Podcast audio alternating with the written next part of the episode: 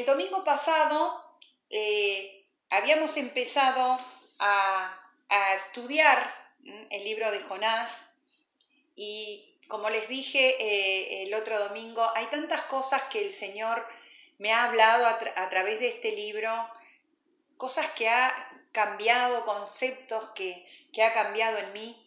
Y espero, no sé cuántos estuvieron conectados, a veces los veo a todos, a veces no puedo, eh, pero vamos a hacer un, repaso eh, de lo que hablábamos el domingo pasado. Eh, decíamos que, bueno, Jonás es uno de los profetas de Israel, pero tiene una característica particular y es que Jonás vino como a cambiar un poco, ¿no? el, la forma de hablar de Dios al pueblo, ¿no? Porque, bueno, el pueblo de Israel se caracterizaba como nosotros de a veces desobedecer a Dios y, hacer sus propios caminos. Y, Dios a través de los profetas, bueno, mandaba juicio este, y, hacía una represión, digamos, reprensión eh, fuerte sobre el pueblo, ¿no? mandaba palabra dura al pueblo. Y Jonás eh, vino a ser parte de ese nuevo mensaje de misericordia, de, amor, de, que, bueno, si se arrepentían, ¿no? Este, Dios los perdonaba. O sea que Jonás conocía muy bien este, eh, la, forma de actuar de Dios con la gente cuando la gente se arrepiente, cuando la gente se vuelve, como dice la palabra, de sus propios caminos o de sus malos caminos.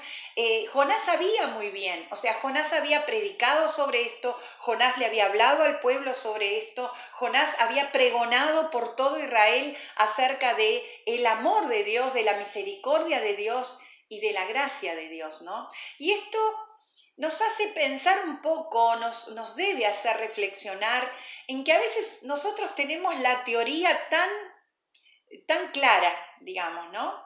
Eh, la parte teórica de lo que es Dios, de, de, lo que dice la palabra, nosotros en nuestros tiempos, Jonás en su tiempo que escuchaba a Dios, o sea, la teoría la tenía clarísima. Pero cuando tuvo que aplicar esa teoría cuando tuvo que entender esa teoría en todo, ¿no? Lo que es el espectro, lo que abarca ¿eh? la realidad de lo que es Dios, quién es Dios y cómo piensa Dios, ahí hizo agua, ¿no? En esa parte, ¿no? Cuando se trataba de, de, de la misericordia de Dios hacia ellos como pueblo y él pudiendo predicarle a ese pueblo que era parte de su esencia, él lo tenía claro, pero cuando se trató de, de seguir ¿no? hablando y aplicando la misericordia y la gracia de Dios, como también se ministró en este día, eh, Jonás no lo había entendido, ¿no? Y bueno, eh, Dios lo, lo, llama, Dios le manda eh, a, a pregonar arrepentimiento a una nación a una ciudad que obviamente, como decíamos este, en la prédica pasada, eh, hasta podíamos entender un poco, porque muchas veces nosotros somos iguales a Jonás, ¿no? O sea, tenemos un juicio bastante duro con respecto a aquello, o duro o acertado, si se puede decir, o, o coherente de pensar, bueno, este se mandó algo terrible, merece esto, merece la muerte, merece que se pudra en el infierno, merece que, que sea, eh, reciba el mismo trato que hizo con aquellos. O sea, nosotros podemos entender a Jonás de por qué él no quería ir a pregonar lo que Dios le mandó, que fue que le dijera a Nínive, a Nínive que se tenía que arrepentir, porque si no se arrepentía, iba a venir el juicio de Dios, por supuesto, sobre Nínive. Pero si se arrepentía, y ahí estaba el problema de Jonás, Dios iba a aplicar misericordia, los iba a perdonar. Y el primer, el primer punto o la primera idea, Jonás estaba de acuerdo. Sí, que no se arrepientan así, viene con todo el juicio de Dios, como muchas veces decimos nosotros. Y nosotros le agregamos, y aunque se arrepientan, ¿no? que igual reciban el castigo por todas las cosas que hacen, ¿no? Este, pero lo segundo, Jonás no entraba en su mente. Entonces Jonás decide huir de este plan que tenía Dios, ¿no? Y es interesante porque a veces pensamos que huir de algo que Dios nos pide nos puede salvaguardar o puede salvaguardar o, o, cubrir lo que es nuestro personal, ¿no? Puede librarnos de algunas situaciones. Quizás Jonás pensó, bueno, yo me libro o me escapo del plan que Dios tiene para esta ciudad. Pero a mí, yo estoy bien con Dios, yo conozco a Dios, yo sé cómo es Dios, yo voy a estar bien, entonces voy a huir, ¿no? Este, y, es interesante toda la geografía, ¿no? Que, que recorre este, y todas las situaciones que recorre Jonás, porque Jonás va descendiendo, ¿no? Eh, de, desciende a Jope, después de, eh, va bajando, ¿no? Se escapa Tarsis, ¿no? Y yo miraba y estudiaba un poco dónde estaba Tarsis, creo que lo mencioné, no recuerdo, el domingo pasado, pero pero Tarsi era bien abajo, era casi que en esa época casi el fin del mundo. Entonces es como que me escapo a lo más lejano, me escapo y me alejo de aquello de lo cual no estoy de acuerdo, con lo cual no comparto, este, y, y, aunque Dios me diga lo contrario, yo me alejo a lo último, ¿no? Pensando que, como decíamos de esa manera, me alejo eh, de lo que es Dios, porque esa era la idea de Jonás, y lo vemos en el libro. Pero bueno, ya sabemos lo que pasó. Jonás se toma un barco y ahí está un hombre que está huyendo de la voluntad de Dios. Ahí está un hombre que está huyendo del plan de Dios para su vida y a través de su vida. Que esas son dos cosas importantes. Y ya sabemos que cuando estamos ¿eh? Eh, somos partícipes de la vida de alguien que está huyendo del plan de Dios, que está huyendo de lo que Dios le ha hablado y del llamado que Dios ha puesto en su vida, eh, vamos a tener problemas, vamos quizás a, tener que sufrir situaciones que no buscamos, que no esperamos, eh, de las cuales no somos responsables, pero son las consecuencias de participar de la vida de alguien que, como digo, está huyendo, si se quiere, de Dios específicamente, ¿no?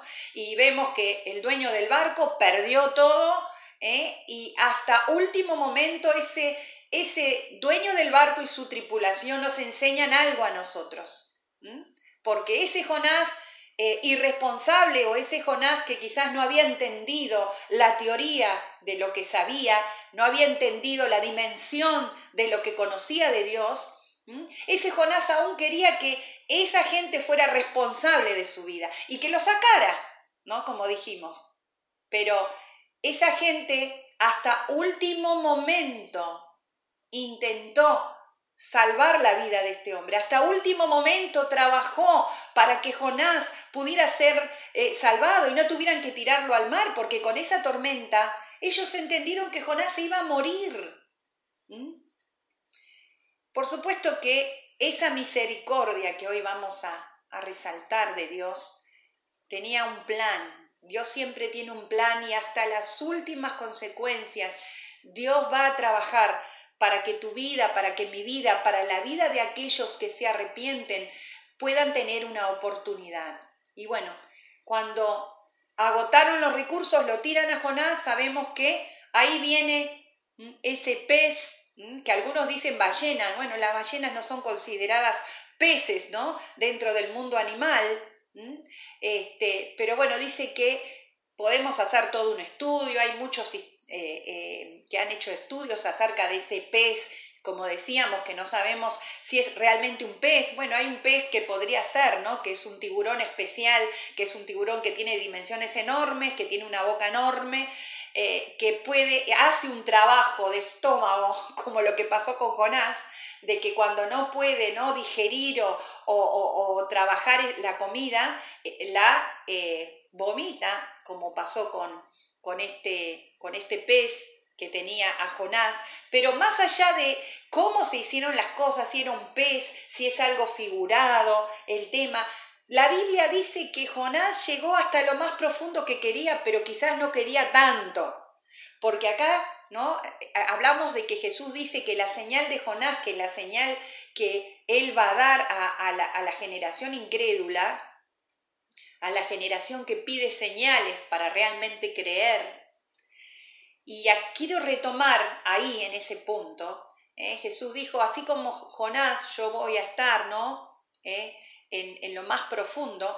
Y, Jesús dice que ahí Él bajó a lo más profundo, Él estuvo en lo más eh, profundo, perdón la repetición del término de la tierra, que ya sabemos cuál fue el lugar a donde Jesús fue y vio ¿eh? la total miseria, el pecado, la destrucción de todo lo que había, lo que construyó el enemigo para nuestra destrucción, para llevarnos a ese lugar. Y, dice que Jesús estuvo ahí, estuvo, la Biblia dice que él estuvo eh, muerto, ¿no? Por tres días. Él dijo, yo voy a morir, pero voy a resucitar. Y dice que Jonás estuvo en ese mismo lugar, o sea, Jonás tuvo que descender y hasta probablemente morir y estar en ese lugar, porque cuando la oración de Jonás, ustedes ven, Jonás dijo, de lo más profundo del Seol clamé a ti. El Seol es el lugar de los muertos. Y yo pensaba, hermanos, ¿cuántas veces nos damos tantos lujos en nuestros alejamientos de Dios o en nuestro alejamiento de la voluntad de Dios para nuestra vida? ¿Cuántos lujos nos damos al punto de a veces quizás no morir físicamente, como quizás le pasó a Jonás que tuvo que ahí descender al Seol para darse cuenta que se estaba yendo demasiado abajo. que en ese intento de alejamiento y de bajar se estaba ya ya tocó fondo demasiado y yo pensaba cuántas veces es totalmente innecesario que lleguemos al punto de bajar y de tocar fondo, porque voy a tomar este término, tocar fondo en nuestra vida y llegar a eso, a lo más eh, profundo de decir, se me están muriendo cosas.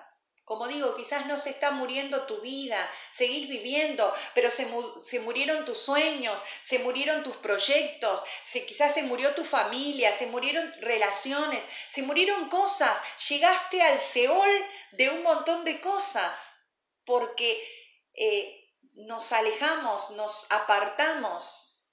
Y lo más impactante para mí es que este hombre seguía hablando con Dios, este hombre seguía diciendo que, que tenía temor de Dios, pero él estaba apartado de los propósitos de Dios, del plan de Dios para su vida y no solamente para su vida, sino el plan de Dios para aquella humanidad, aquella parte de la humanidad que Dios ama. Como dije también el domingo eh, pasado, hermanos, a Dios le costó la vida de su Hijo la salvación de la humanidad. Para nosotros son solo seres humanos malos que se equivocan, que ¿no? Y que nosotros los borraríamos a veces hasta por mucho menos cosas que las que hicieron los ninivitas. Pero a Dios le costó la vida de su hijo salvar eh, a la humanidad. A, Dios le costó lo más amado, lo más, lo más importante para él, que es la vida de su hijo. Si, como también decía, si vos tuviste que dar algo por algo importante, valioso y que ninguno de nosotros daría la vida de su hijo, ¿cuánto nos preocupamos, no? ¿Cuánto nos amargamos cuando las cosas no salen como nosotros pensamos? Imagínense Dios. Dios iba a tener que destruir a toda una ciudad, gran cantidad de gente, porque estaban realmente apartados, estaban hablando de, Nínive. Entonces, realmente a Dios le había costado muchísimo y, creo que, que Jonás tuvo que bajar al Seol y darse cuenta también de esa realidad, de a dónde iban a ir y quizás darse cuenta que, que a ver, eh, Dios no quería eso. Y no solamente eso, sino que si Él también no se retractaba, quizás Él terminaría en el mismo lugar. Y es fuerte, esto no, es como que no queremos escuchar, ¿no? A veces no queremos encontrarnos con las consecuencias de algunas cosas o algunas decisiones que tomamos. Pero creo que la Biblia es clara con respecto a esto. La misericordia de Dios es grande, el amor de Dios es grande, pero también este, nuestras decisiones tienen sus consecuencias. No porque Dios lo quiera, sino porque nosotros lo hacemos. Y a veces eso también tiene que quedar claro. No es que Dios sea un perverso, mal, no, no, Dios es totalmente lo contrario.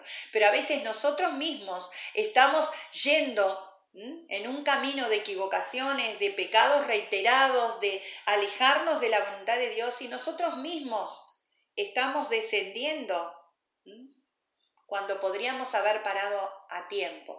Y bueno, qué bueno que Jonás reacciona y dice, no, eh, me doy cuenta que, que, seguí una vanidad, que seguí algo que, yo pensaba, una, una, ilusión mía, un pensamiento mío, y me doy cuenta que los que siguen esas, esos caminos van a, llegar, van a terminar mal y se arrepiente. Y vamos ahora al capítulo 3. Y dice, y vino palabra de Dios por segunda vez a Jonás. Dios es el Dios de las nuevas oportunidades. A Jonás vino dos veces, qué bueno. ¿Mm? Y yo me pregunto, ¿cuántas veces tiene que venir a veces Dios a nuestra vida? ¿Cuántas nuevas oportunidades tiene que traer Dios y hablarnos y, explicarnos y decirnos que, que, estamos mal y por qué nos está pasando esto y que cuántas veces tiene que volver Dios a nosotros y hablarnos, ¿no? Pero Qué maravilloso amor que Dios se toma el tiempo para volver nuevamente a nosotros, para volver a hablarnos, a explicarnos. Y dice, vuelve por segunda vez a Jonás y le dice nuevamente, levántate y ve a Nínive, aquella gran ciudad, y proclama en ella el mensaje que yo te diré. Creo que después de todo lo que le había pasado a Jonás y nosotros un poco lo, lo hicimos suave, ¿no? Porque imagínense estar en el lugar de Jonás y vivir todo lo que Jonás vivió, que fue muy fuerte, eh, Jonás entendió que bueno, se arrepintió y se, dice la Biblia que se levantó y tuvo que caminar nuevamente hacia Nínive. Recordemos, ¿no? Que él había retrocedido, que él había bajado, que Nínive estaba en un lado y él estaba en el lado contrario. Y esto también me hizo reflexionar, ¿no? El volver ¿no? A retomar y a caminar. A ver, yo me imagino, la Biblia no lo dice porque la Biblia lo dice fácil. Y sí, y Jonás se levantó y fue a Nínive. Pero pensemos que Jonás estaba alejado del camino hacia Nínive. O sea, tuvo que perder plata, tiempo, dolor, hizo perder a, gente un montón de cosas para después retomar el camino. Y eso también nos tiene que llevar a reflexionar. Dios es un Dios de oportunidades, pero pensemos, uy, ¿por qué me alejo tanto de la voluntad de Dios? ¿Por qué, ¿Por qué pierdo? ¿Por qué hago perder tiempo? ¿Por qué hago detener el plan de Dios? Porque tengo que volver a retomar y al volver a retomar hay muchas cosas que voy a tener que invertir. ¿Mm? Y así lo hizo Jonás. ¿no? Y bueno, llegó por fin a Nínive, ¿no? Y dice que, eh, y comenzó Jonás a entrar por la ciudad camino de un día y predicaba diciendo, ¿no? Yo creo que Jonás entendió que no quería perder más tiempo. Y dice que aún ya cuando iba entrando a la ciudad, iba pregonando, ¿no? Iba diciendo, bueno, arrepiéntanse, ¿eh? porque si no, van a ser destruidos. Y si ustedes ven y, estudian, yo creo que aún Jonás haciendo la voluntad de Dios y aún Jonás predicando de que se arrepintieran porque si no el juicio de Dios venía, yo creo que Jonás tampoco esperaba. Jonás no esperaba de que hubiera un cambio. Eh, si vemos después, ya vamos a llegar a eso, Jonás hablaba pero diría, ojalá no se arrepientan. Estos no se van a arrepentir. ¿Eh? Oro y clamo, Señor, cambia a esta persona. Eh, Señor, yo le estoy hablando, pero... Y a veces, no, ah, pero este es un duro, este es un perverso, este es un malvado. ¿Cuándo se va a cambiar, no? Oramos por tantas cosas, oramos por los gobiernos, decimos, pero este, ¿qué, qué va a cambiar? Esto no cambia. Oramos por Argentina, ¿qué va a cambiar Argentina? Argentina no cambia. Y a veces las mismas palabras que estamos diciéndole a Dios para que orando y aún las mismas cosas que le decimos a la gente que predicamos, la teoría que tenemos acá en la cabeza de lo que es Dios, de lo que puede hacer Dios, de los milagros que puede hacer Dios en la vida de la gente, muchas veces con nuestras palabras, con lo que declaramos, con lo que decimos, no estamos creyendo. Es más, estamos esperando que no suceda, porque queremos que nuestro propio juicio se cumpla. Y Jonás estaba así. Arrepiéntanse que van a ser destruidas. Y creo que por abajo decía, ojalá que sean destruidos. Arrepiéntanse que Dios los va a perdonar. Creo que nunca dijo que Dios los va a perdonar. Siempre dijo, o van a ser destruidos. Creo que lo que más enfatizaba, ahí van a ser destruidos, ¿no? Como declarando con su boca de que más vale que sea así. Pero, oh, cómo Dios nos sorprende, ¿no? Cómo Dios nos sorprende. El amor y la misericordia de Dios son tan poderosas. Hermanos, nosotros no sabemos el alcance del amor, la misericordia y el plan de Dios para la vida de la gente. Nosotros no sabemos, pero Dios sí lo sabe. Y por eso yo digo, no vamos no tenemos que agotar recursos para hablarle a la gente. No importa el pecado que esté cometiendo la gente, no importa la situación que esté viviendo. Yo recuerdo hace unos años, bastante años atrás, cuando yo me relacionaba, y, todavía lo hago, ¿eh? Eh, con una persona. Y alguien cristiano que me vio hablando con esta persona me dijo, pero ¿cómo podés vos, siendo cristiana, hablar con esta persona? Y yo me sorprendí, no, no, no entiendo lo que me decís. No, pero fíjate vos, mira, mira, hasta quien te ve hablando con esta persona que puede pensar. Y yo realmente, hermanos, en el momento me agarré un, enojo bastante grande. Y dije, pero ¿cómo? Si yo, teniendo el amor de Dios, teniendo el mensaje de Dios, teniendo eh, eh, eh, el, el instrumento en mis manos para que esta persona pueda cambiar de vida y pueda experimentar el amor de Dios, no hablo con esta persona, ¿quién lo hará? ¿Quién podrá hacerlo? Entonces, ahí nos damos cuenta que, vuelvo a enfatizar esto, muchas veces nosotros tenemos la teoría del Evangelio, pero cuando queremos ponerla en práctica, no la ponemos en práctica, al contrario, ¿Mm? Queremos la destrucción de los pecadores que están alejados de Dios. Queremos la destrucción de los que eligen esta o la otra corriente. Y esa gente es la que necesita el arrepentimiento. Jesús lo dijo, yo no vine a salvar a santos, yo vine a salvar a pecadores. Porque los santos ya son salvos. Entonces, si nosotros nos ponemos a hablar, pero con el juicio personal, Cuidado, hermanos. Cuidado, porque quizás no estamos alcanzando a quien Dios quiere que alcancemos. ¿Mm? Y dice el versículo 6, y miren esto, y llegó la noticia hasta quién? Hasta el rey. Mire, yo voy a cambiar la palabra rey para que la hagamos actual. Y llegó la noticia hasta el presidente de Nínive. Recuerdo en este momento que, quién era Nínive, la ciudad parte del, del, imperio asirio, el imperio más perverso que había en ese momento, el imperio donde habían ocurrido las perversidades más atroces.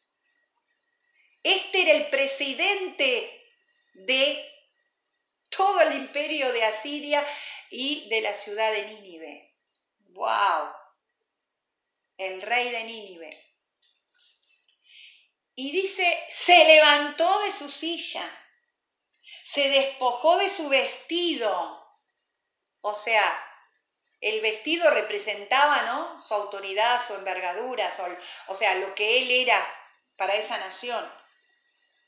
Y se cubrió de silicio y se sentó sobre ceniza e hizo proclamar y anunciar en Nínive por mandato del rey, o sea, por su mandato, y de sus grandes, de sus grandes quienes eran, todo lo que tenía que ver con su séquito de gobierno, gobernadores, senadores, y ahí pónganle todos los cargos que conocemos. Y de todos sus grandes diciendo, hombres y animales, bueyes y ovejas no gusten cosa alguna, no se les dé alimento ni beban agua, sino cúbranse de silicio hombres y animales y clamen a Dios fuertemente y conviértase cada uno de su mal camino, de la rapiña o del robo que hay en sus manos. ¿Quién sabe si se volverá y se arrepentirá Dios y se apartará del ardor de su ira y no pereceremos? Hermanos, saben que Asiria, eh, los asirios eran, eh, eran politeístas, creían en varios dioses, tenían un dios que ellos no, eh, que él no le, perdón, que ellos no le hacían templo porque era el dios de los dioses, le decían. Y de ese dios, el dios Azur, surgían otros dioses, ¿no? Aún ellos, o sea, eran muy eh, idólatras, porque aún hacían dioses a la luna, a las estrellas, y tenían el dios de, de la muerte, o sea, tenían varios dioses. Ellos no tenían a Jehová como su Dios. Ellos no creían en Jehová. A ver, tómense un tiempito para pensar. Para mí es fuerte esto. Esto es el poder del Dios que tenés vos y que tengo yo. La Biblia dice que Él es el mismo por los siglos de los siglos. Él no cambia, Él no tiene mudanza. Es el mismo Dios que adoramos en esta mañana. Ese Dios, ese Dios de amor y de misericordia, por supuesto también de juicio, fue capaz de tocar a ese rey perverso, malvado, idólatra, politeísta, fue capaz de tocarlo y que él pudiera dar una orden en ese momento cuando escuchó que Dios iba a traer juicio si no se arrepentían pero él agarró esa parte, arrepentían, él agarró esa parte. Él fue tocado por esa parte. O sea, él razonó. Quiere decir que si nos arrepentimos, Dios va a venir con misericordia sobre nosotros. Y yo creo, yo creo, hermanos, y espero que, que me puedan ayudar a creer que ese Dios de poder que tocó la el corazón de ese rey, de ese gobernante perverso, que dice mismo acá, lo primero que dijo, che, tenemos que dejar de robar, porque dice, si dejan, si dejamos la rapiña, o sea, estaban robando aparte.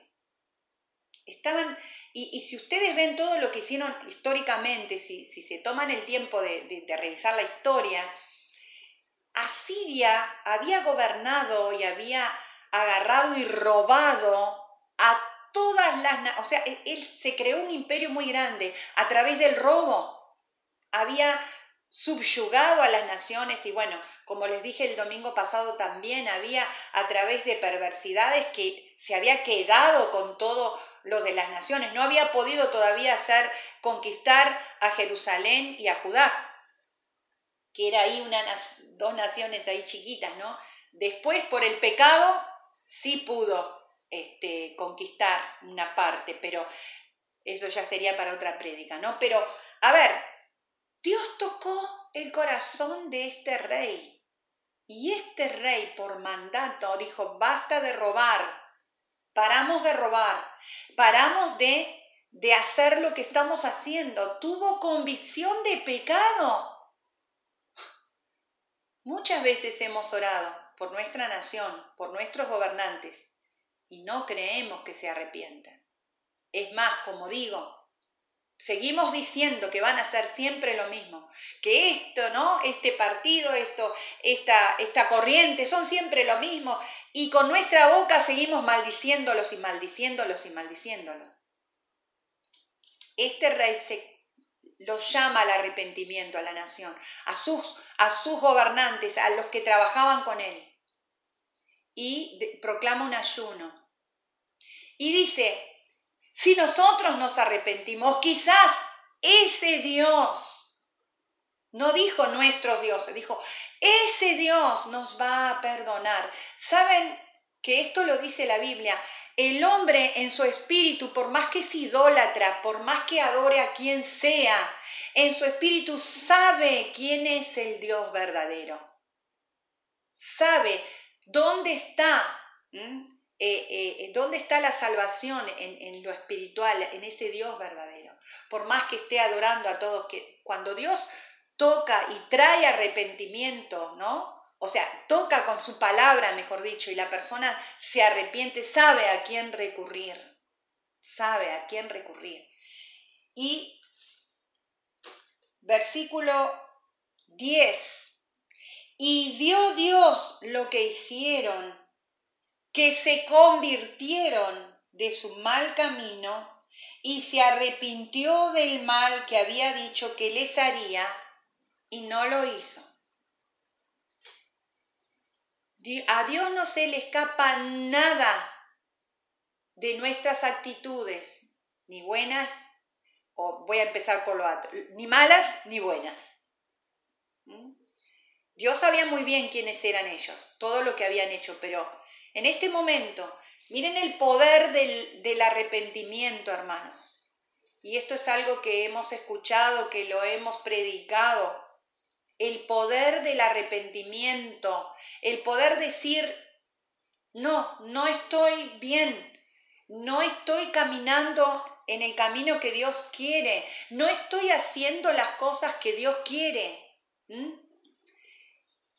Y me vuelvo. Arrepentirse es volverse, ¿no? Y recuperar el camino, volver al camino, ¿no? Como una vez predicamos también a las sendas antiguas, o sea, dice el camino de santidad. Santidad es apartado de aquello que me aparta de Dios, que me aparta del plan de Dios. Y miren el poder, en el mismo momento Dios se arrepiente del juicio. Y yo veo el tremendo amor de Dios en esto, ¿no? Porque no es que Dios está jugando, bueno, voy a ver qué hago, si te perdono, si... esto lo haríamos nosotros, los seres humanos.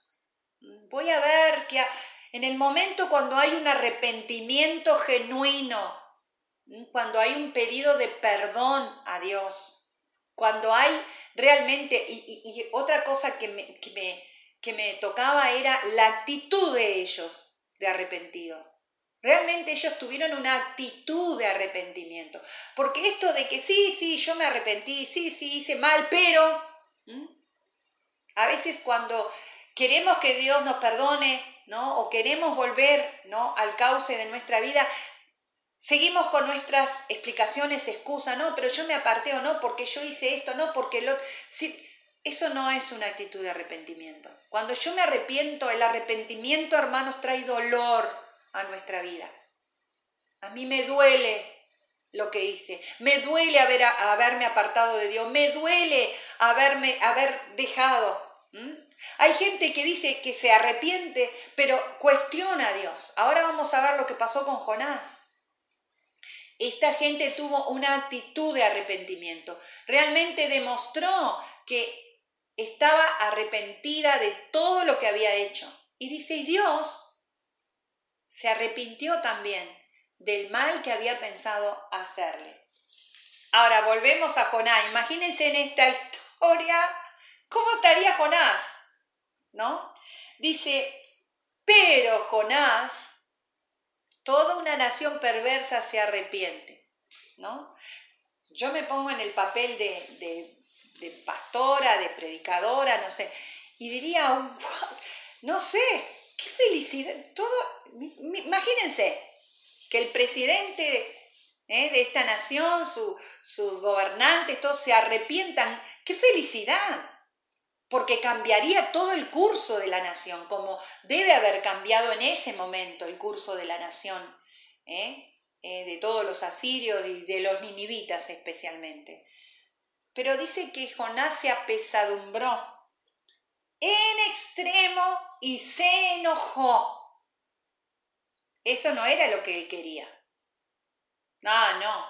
¿Pero qué? ¿Lo perdonaste a este? ¿Y encima lo vas a bendecir? ¿Y encima voy a ver que tu misericordia se aplica para, para esto? ¿Mm?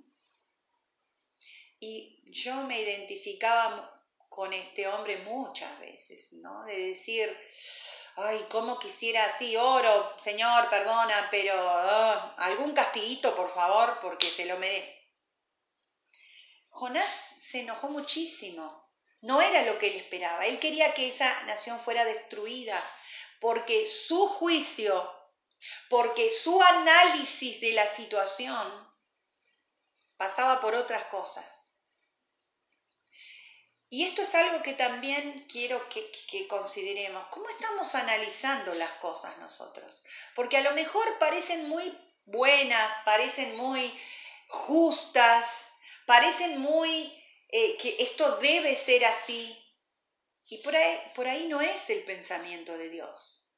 Por ahí no es lo que Dios quiere. Por ahí no es eh, lo que Dios está esperando. Porque lo que Dios está esperando siempre es que ya sea una nación o una persona se pueda arrepentir para que Él pueda perdonarla y para que esa persona pueda ser salva y para que esa persona pueda disfrutar de su gracia y su misericordia.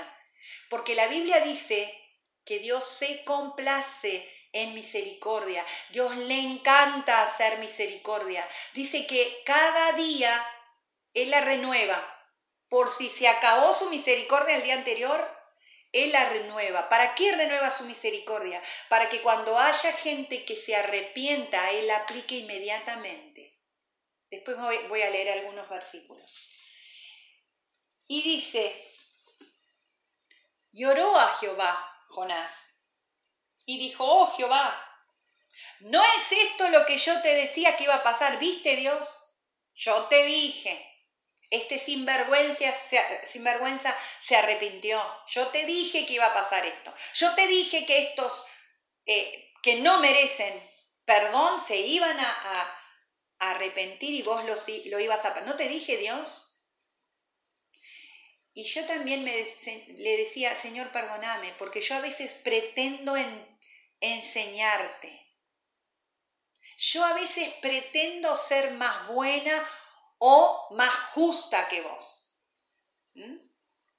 A veces nosotros, ¿Mm? como decía en su prédica César, nosotros tenemos mejores juicios que Dios y nos rebelamos en contra de los pensamientos de Dios y cuestionamos lo que dice aún la palabra y, y, empezamos a decir, no, pero esto no puede ser así, no, pero esto no, no, no, no, Dios en lo que está haciendo no está bien, pero mira lo que hizo y mira esto que dice y mira lo que pasó con esto. Buscamos argumentos para demostrar, a veces muy sutilmente, a veces de cara, de que Dios está equivocado, de que lo que Dios está diciendo está equivocado.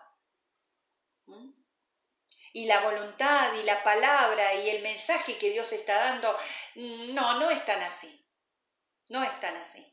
Y tratamos de aplicarlo con las leyes nuevas, con, el, con la modernidad, con, el, eh, con, no sé, con un montón de cosas.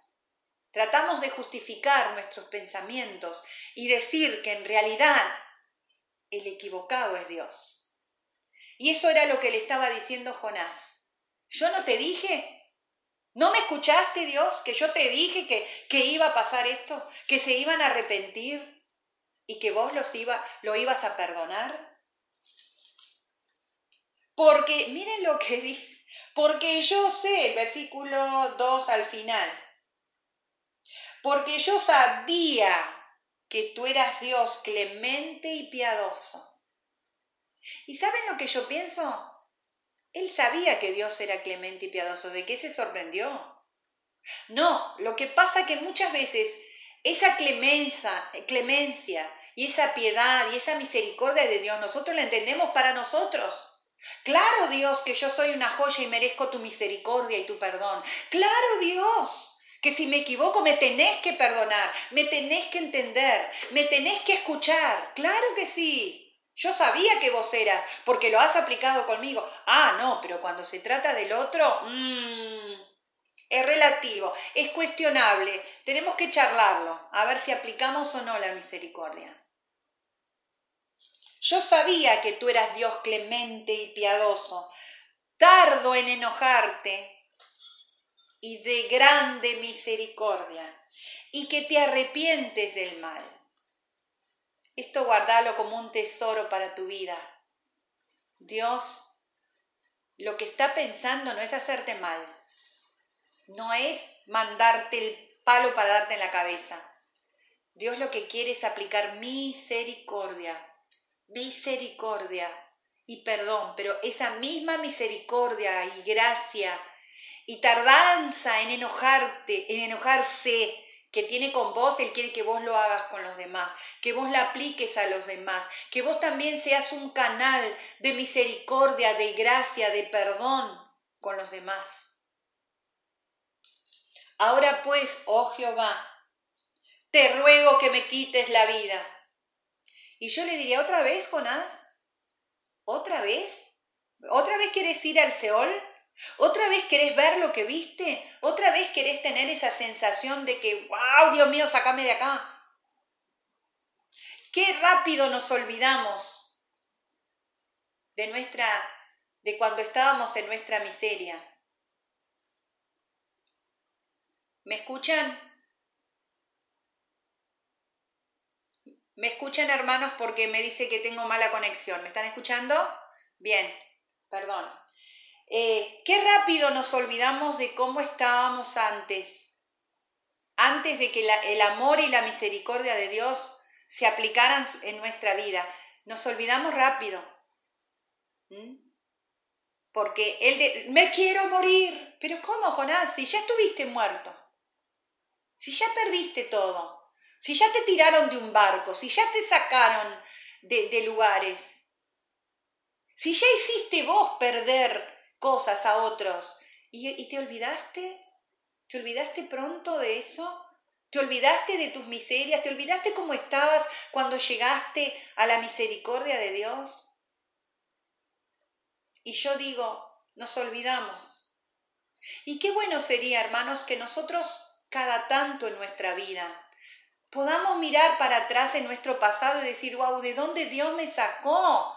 ¿De dónde Dios me libró? De las cosas y situaciones donde yo me metí, donde yo caí, donde yo pequé, donde yo hice sufrir a otros, ¿de dónde Dios me sacó? Porque nos olvidamos rápido y a veces volvemos a caer en la misma sin pensar de que fue terrible cuando estuvimos ahí, sin acordarnos de que sufrimos horrible, de que... Y también hicimos sufrir a otros. Jonás se olvidó rápido y quería volver a ese estado. Porque mejor es la muerte que la vida. Miren las pavadas que estaba diciendo Jonás. Porque acá ya era que estaba paviando, ¿no? Porque mejor es la muerte. ¿Qué? Mejor es la muerte que la vida, Jonás. ¿De qué estás diciendo? Y, y acá viene la misericordia del Padre, ¿no? De nuestro papá. Se sentó Dios con él y dijo, Jonás, ¿está bien que te enojes tanto? ¿Está bien, Jonás? A ver, razona, tómate un tiempo para pensar, ¿está, ¿es correcto que te enojes? Versículo 5. Y salió Jonás de la ciudad y acampó hacia el oriente de la ciudad y se hizo allí una enramada. Y se sentó debajo de ella a la sombra hasta ver qué acontecería en la ciudad.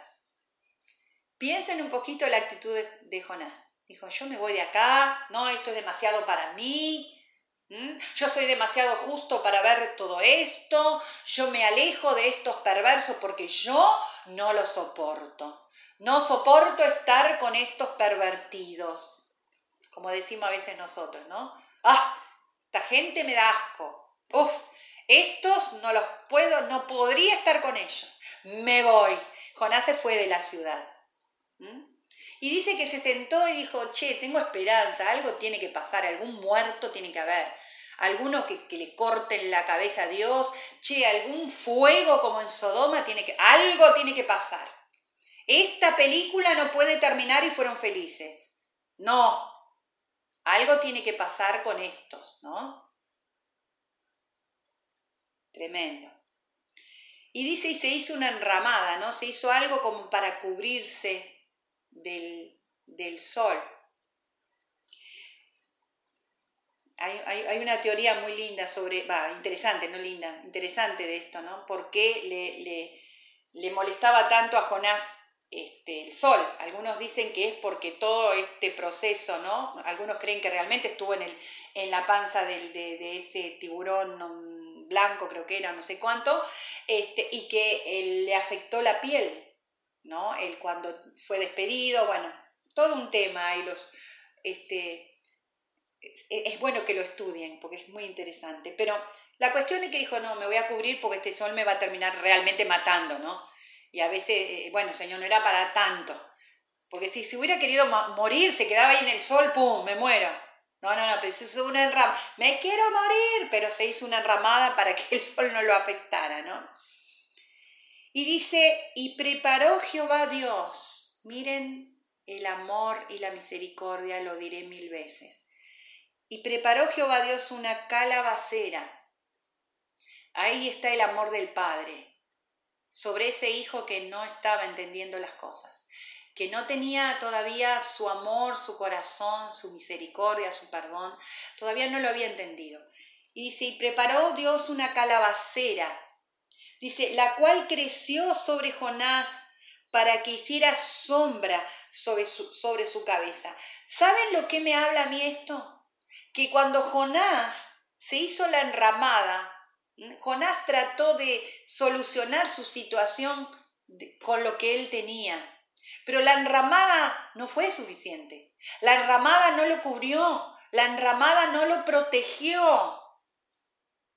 Y muchas veces cuando nosotros estamos en esa postura de no entender el plan de Dios, de no no disfrutar de la gracia y la misericordia de Dios, nos buscamos enramadas, nos buscamos soluciones que pensamos que, bueno, me quedo acá, en mi enramada.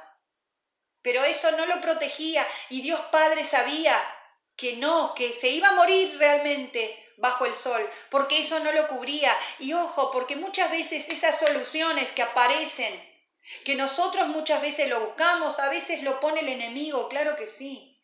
Para que nosotros digamos, bueno, por lo menos estás en esa enramada mientras las cosas siguen su curso. Pero Dios tenía otro, otro, otra cosa para que, para que, para seguir tratándolo.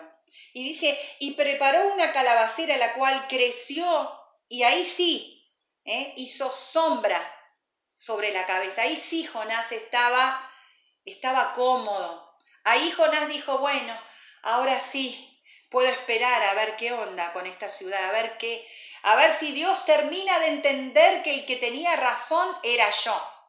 A ver si Dios me escucha y, y se da cuenta que me tiene que dar la razón. Y dice, y Jonás se alegró grandemente por la calabacera, ¿no? A veces Dios, en ese trato especial de amor que tiene, nos da un descanso de, esa, de ese sol abrasador, ¿no? De esa situación que nos está de alguna manera matando, que nosotros nos metimos. De esa situación donde ya nos lleva a un punto que, ay, esto no lo aguanto más nos da esa, sombra. Y dice que Jonás se alegró y dijo, ay, qué bueno. Acá el sol ya no me, no me está matando, estoy descansando, este, algo va a pasar. Dice, pero al venir el alba, al empezar otra etapa, lo que me venía a mí con la palabra alba era otra etapa, estaba empezando otra etapa y, Jonás ya no podía estar comodito, ¿no? Y dice, pero al venir el alba del día siguiente, Dios preparó un gusano, el cual hirió la calabacera y se secó. Dios le dio un tiempo a Jonás. Dios le dio ese proceso, ¿no? De, comodidad, de, de decir, estoy cómodo, puedo pensar, no tengo que preocuparme por el sol, no tengo que preocuparme por, por eh, eh, las cosas de afuera que me, me están ahogando cada vez más. Puedo pensar, puedo razonar, puedo meditar y arrepentirme de mi actitud. Y dice que al otro día, bueno, Dios prepara este gusano que seca la calabacera, que saca esa, esa situación que era digamos, eh, ocupaba un tiempo. No era para el resto de la vida de Jonás esa calabacera. No era para mucho tiempo, era para que él pudiera, era un alivio para que él pudiera pensar en sus actitudes, en su postura, en sus pensamientos. ¿Mm? Y obviamente la calabacera se seca. Y aconteció que al salir el sol, preparó Dios un recio viento solano, y el sol hirió a Jonás en la cabeza. Después que Dios le dio un alivio para reflexionar y para darse cuenta de lo que estaba haciendo, vuelven las situaciones, vuelve lo que eh, la, situación en que Jonás eh, se había metido. Jonás se había ido de la ciudad, Jonás había salido quizás del resguardo de lo que le podía eh, ofrecer, digamos, ese lugar donde Dios lo había mandado, él se sale de eso y por eso lo encuentra ese sol abrasador. Pero después que Dios le da el tiempo para reflexionar en lo que estaba haciendo y arrepentirse y darse cuenta de que Dios tenía razón, esto es lo bueno, esto es lo justo, esto es lo que vos mandaste y esto es lo correcto, vuelve otra vez la situación. ¿Mm? Y dice, y Jonás se desmayaba, ya estaba a lo último, ya sus fuerzas, su capacidad de aguante de la situación estaba llegando a su fin y deseaba nuevamente la muerte diciendo mejor sería para mí la muerte que la vida. Entonces dijo Dios a Jonás, ¿tanto te enojas por la calabacera? Porque indudablemente Jonás se había aferrado de ese momento de alivio, de, ese, de, esa, de eso que Dios le había dado, esa calabacera que representaba, ¿no? Esa provisión de Dios para un momento de reflexión y de decir, paro acá, y, llevándolo, yo pensaba, llevando a, esos, a esos momentos donde cuando a veces uno dice, bueno, estoy lejos de la voluntad de Dios o no, ya estoy medio heavy, medio, ¿no? Rebelde, pero me está yendo bien, pero estoy prosperado, pero eh, las cosas están bien. Muchas veces esas cosas son la calabacera que Dios te ha dado para que el sol no te queme y no te abrace. Dios te ha dado esa calabacera para que vos reflexiones y digas, vuelvo al cauce de la voluntad de Dios. Vuelvo a hacer lo que Dios me está pidiendo. Vuelvo a hacer, eh, ser ese canal para que la voluntad de Dios se cumpla. Muchas veces eso, que vos das como gran bendición de Dios es la calabacera. Pero quizás en un tiempo, porque Dios no te quiere abajo de esa calabacera, Dios te quiere en su camino, va a venir un gusano y va a comer esa calabacera. Y te va a sacar de ese estado de alivio, decir, ay, bueno, ya pasó todo, ya resolvimos la situación, ya, ya estoy en la calabacera.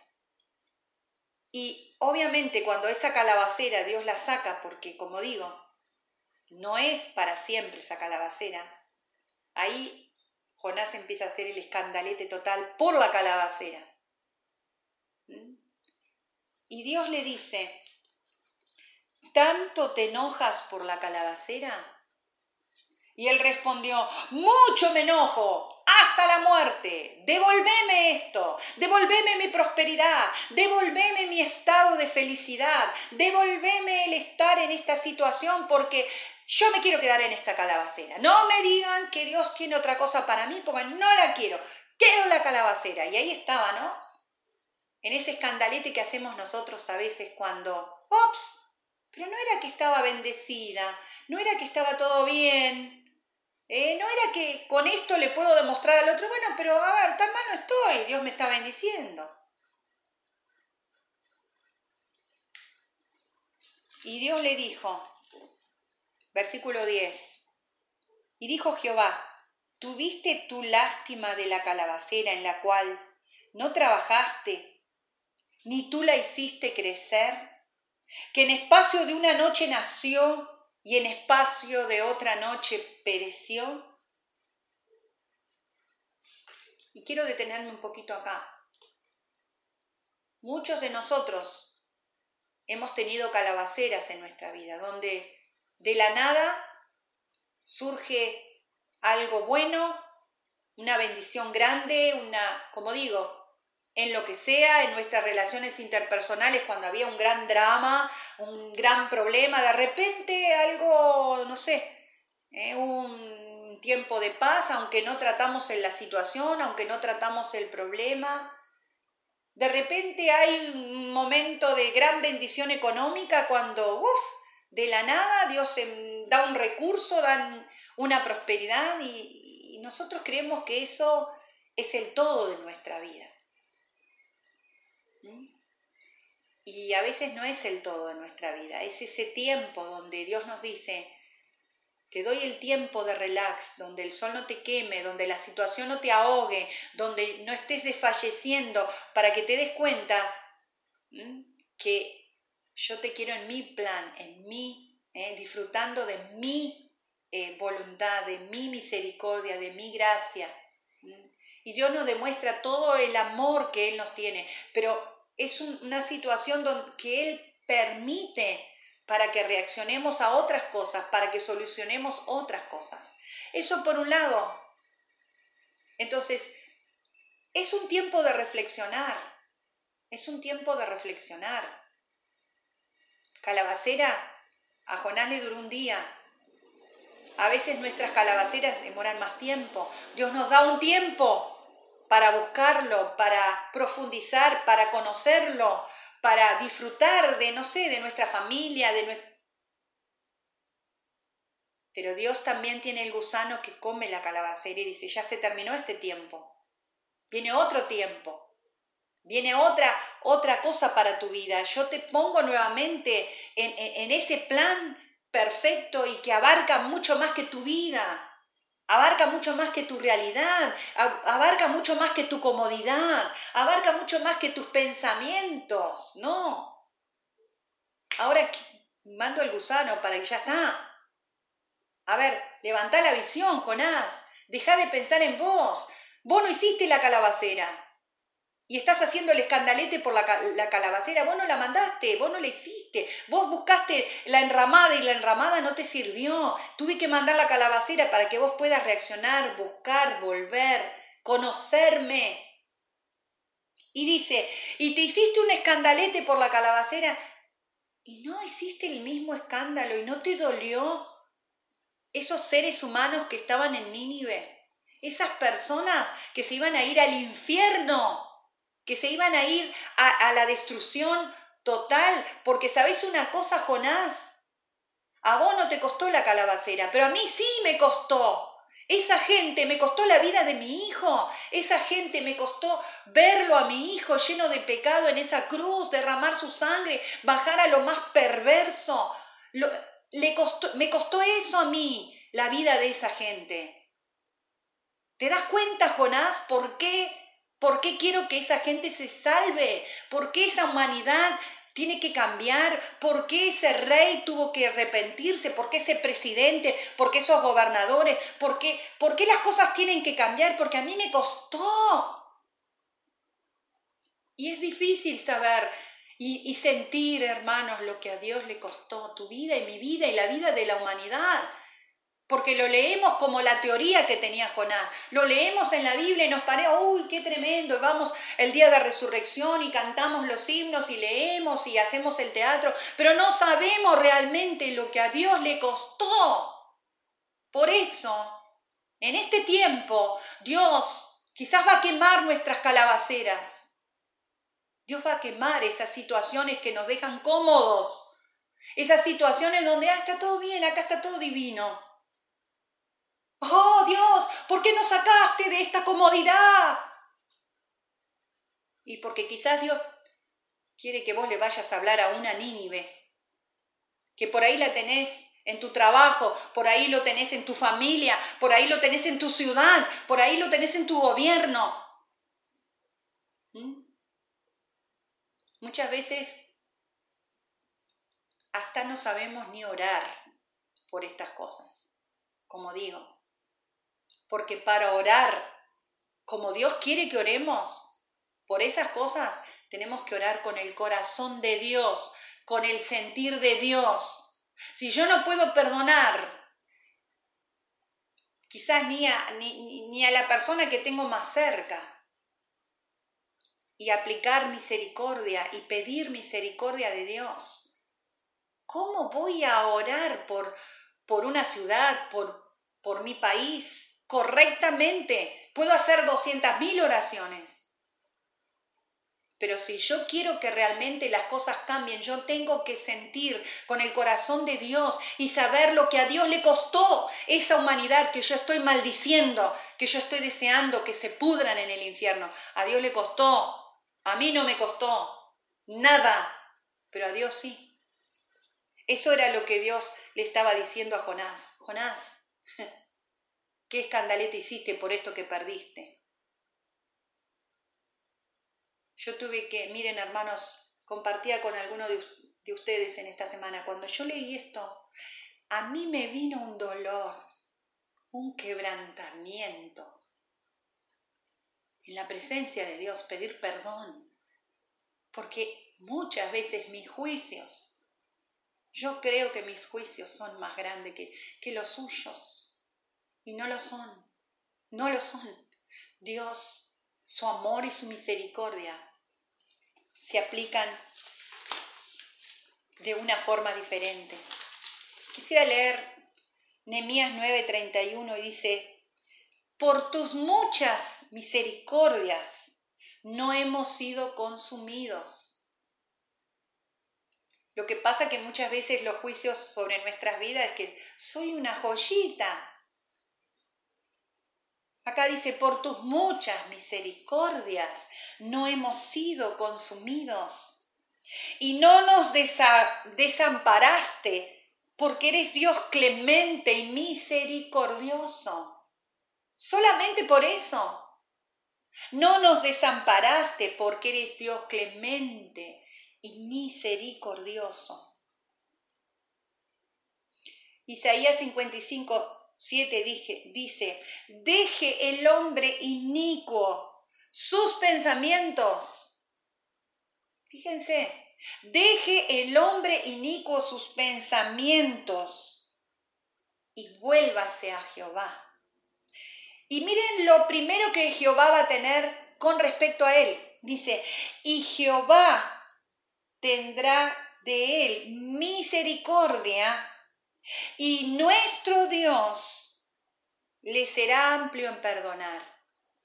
Lo primero que Dios va a aplicar sobre nuestra vida y sobre la vida de los demás es la misericordia, porque si no, si no la aplica, inmediatamente los tiene que destruir.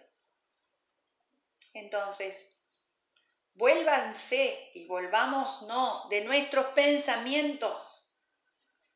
Busquemos los pensamientos de Dios que son más elevados que los nuestros. ¿Qué significa eso? Que la visión de Dios de las cosas es mucho más amplia. Dios ve mucho más allá de lo que nosotros vemos. Nosotros vemos, dice, lo que está acá, ¿eh? lo que escucho, lo que me comentan, lo que analizo, pero Dios ve mucho más allá. Dios ve el costo de lo que a Él le salió la vida y la salvación de la humanidad. Dice que Él quiere llevar a todos a la gloria. Es como cuando vos y yo pensamos en nuestra familia, ¿qué queremos? Queremos que todos estén con nosotros en la gloria, que podamos disfrutar como dice la palabra. Bueno, la familia de Dios es toda la humanidad. Que puede llegar a arrepentirse y Él los puede salvar y, y puede amarlos y perdonarlos y llevarlos a la gloria. Pensemos en este tiempo.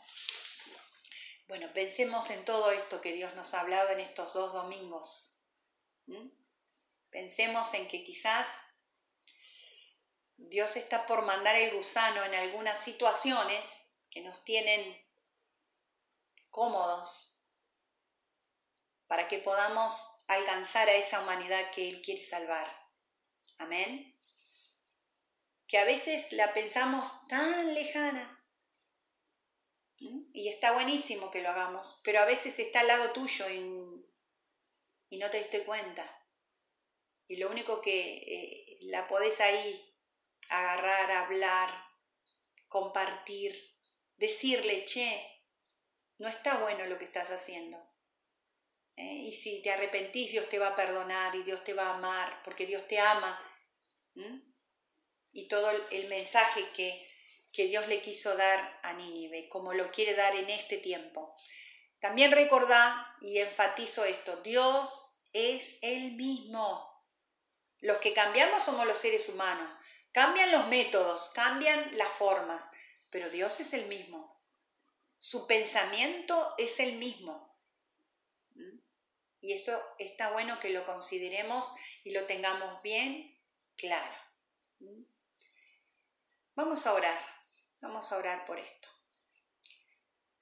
Padre, lo primero que te quiero dar gracia es por esto, porque ese Dios que salvó a esa ciudad con ese poder y tuvo el poder de hablarle de tal manera que ellos entraran en convicción y se arrepintieran, es el mismo Dios, eres el mismo Señor. Hoy te adoramos a ti, el mismo Dios, lleno de gracia y de misericordia y de amor. Señor, pon esto en nuestros corazones en esta mañana. Que nosotros podamos mirar a esa humanidad perversa, esa humanidad que está en pecados que nosotros no compartimos, que nosotros no vivimos y, no, no quizás no lo va, nunca lo vamos a elegir y espero que sea así realmente. Pero esa por esa humanidad perdida, pecadora, tú moriste y tú diste la vida de tu hijo precioso. Y a él le costó. Él fue partido, molido por esa humanidad. Pon ese amor, esa gracia y esa misericordia para que nosotros tengamos una visión diferente del pecador, del que del que está en lo más vil, que podamos mirarlo con tus ojos y podamos entender ese costo y podamos aplicar misericordia para llevarlos al arrepentimiento, para que realmente puedan volverse de sus malos caminos. Perdónanos porque muchas veces nuestras actitudes de juicio, de rechazo a esa humanidad perdida es la que los ha tirado muchas veces en el infierno, los ha apartado de tu misericordia, los ha alejado de tu amor, porque nosotros más que demostrarles eso, les hemos demostrado rechazo, juicio, y aún hemos querido que esa humanidad pecadora se vaya al infierno. Perdónanos, perdónanos, cambia. Como dice Isaías 55, aléjanos o queremos nosotros, perdón, alejarnos de nuestros pensamientos y podamos acercarnos a tu misericordia y podamos amar a la humanidad que tú amas para que seamos canales de cambio, de salvación a quien tú viniste a buscar, porque Jesús lo dijo claramente, tú viniste a buscar a esos pecadores, tú viniste a buscar a todos aquellos que estaban alejados de ti. Señor, que esta palabra pueda hacerse carne en nuestra vida, podamos vivirla, podamos experimentarla en nuestra vida, no como una teoría, sino como una realidad, y podamos aplicarla a los demás. Espíritu Santo, sigue hablando a nuestras vidas en este tiempo. Gracias, Padre, en el precioso nombre de Jesús. Te honramos y honramos tu palabra. Amén y amén.